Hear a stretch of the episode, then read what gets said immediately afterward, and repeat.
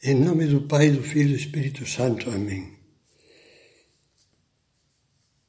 Meditando sobre os Salmos, chegamos à sexta meditação, que tem o título Mais Branco que a Neve. É uma meditação baseada, sobretudo, no Salmo 51, salmo penitencial que, na numeração antiga, era o famoso Salmo 50 e começamos com esses versículos. Lava-me de toda a minha culpa e purifica-me do meu pecado. Lava-me e ficarei mais branco que a neve. A nossa alma é um, como um quadro que combina luzes e sombras. No bom quadro, as sombras fazem parte da beleza da obra e a ressaltam. Há, porém, outras sombras que deterioram ou encobrem essa beleza. É o que aconteceu com a Capela Sistina. Com a passagem dos séculos, as cores desta esplêndida criação de Michelangelo foram ficando obscurecidas.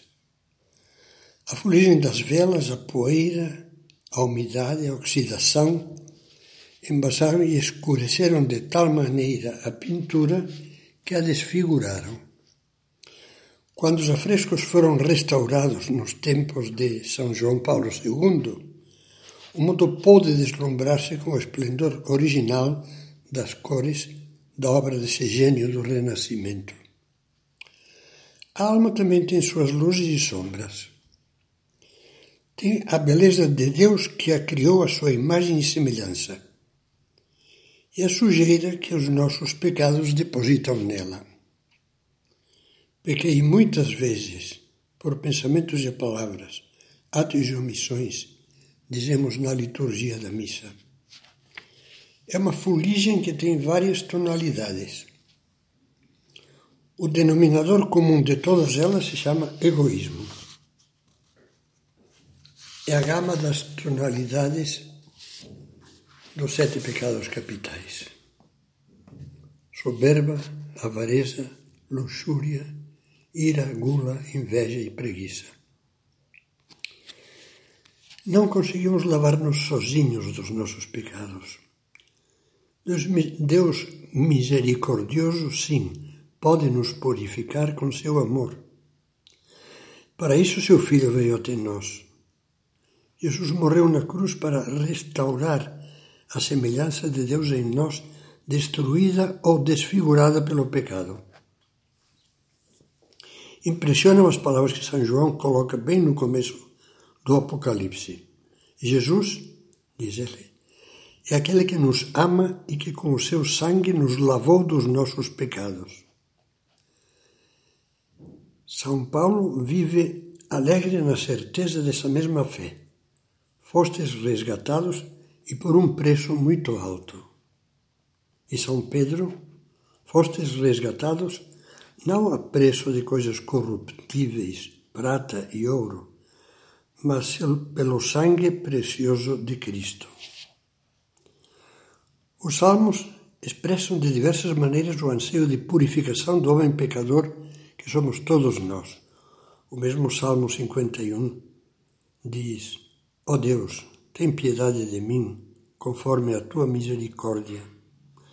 No teu grande amor, cancela o meu pecado. Lava-me de toda a minha culpa e purifica-me do meu pecado. Fiz o que é mau aos teus olhos. Não me rejeites da tua presença e não me prives do teu Santo Espírito. Deus, por meio do sacrifício da cruz, abriu as comportas do perdão e da graça do Espírito Santo para todos. Primeiro pelo sacramento do batismo, depois de batizados pelo sacramento da reconciliação, a confissão. É como uma fonte copiosa e limpa oferecida a todos desde que lhe abramos a porta com o coração arrependido. Santo Ambrósio o bispo que acolheu Santo Agostinho na Igreja Católica dizia: Feliz aquele a cuja porta Cristo bate. Se teu coração dorme, ele se afasta antes de bater. Se teu coração está vigilante, ele bate e pede que lhe abramos a porta. E quais são as boas disposições de um coração que abre a porta? Meditem essas outras palavras do Salmo 51, que é o salmo penitencial por excelência. Tem piedade de mim. Reconheço a minha iniquidade. E meu pecado está sempre diante de mim. Cria em mim, Deus, um coração puro renova em mim um espírito resoluto. Devolve-me a alegria de ser salvo, que me sustente um ânimo generoso. Não desprezas, ó Deus, um coração contrito e humilhado. Senhor, abre os meus lábios e minha boca proclame o teu louvor. Percebe? O rei Davi, arrependido depois do seu crime, enumera nesses salmos disposições com que também hoje devemos nos aproximar da confissão. Primeiro, a sinceridade de reconhecer e acusar cada um dos nossos pecados, sem medos nem disfarces. Não nos acontece o que dizem outros salmos, espelho. Não entendem, não querem entender. Caminham no escuro, Salmo 82. Por quê? porque minhas culpas me tiranizam e não posso mais ver. Salmo 14. Jesus alerta-nos sobre esse perigo. Todo aquele que faz o mal odeia a luz e não se aproxima da luz para não serem postos a descoberto as suas obras.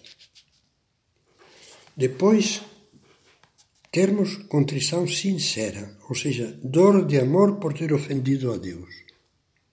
Tem piedade de mim. Contra ti pequei. Que em mim, ó Deus, um coração puro. Não desprezas um coração contrito e humilhado. Junto disso, o propósito firme de retificar os erros confessados.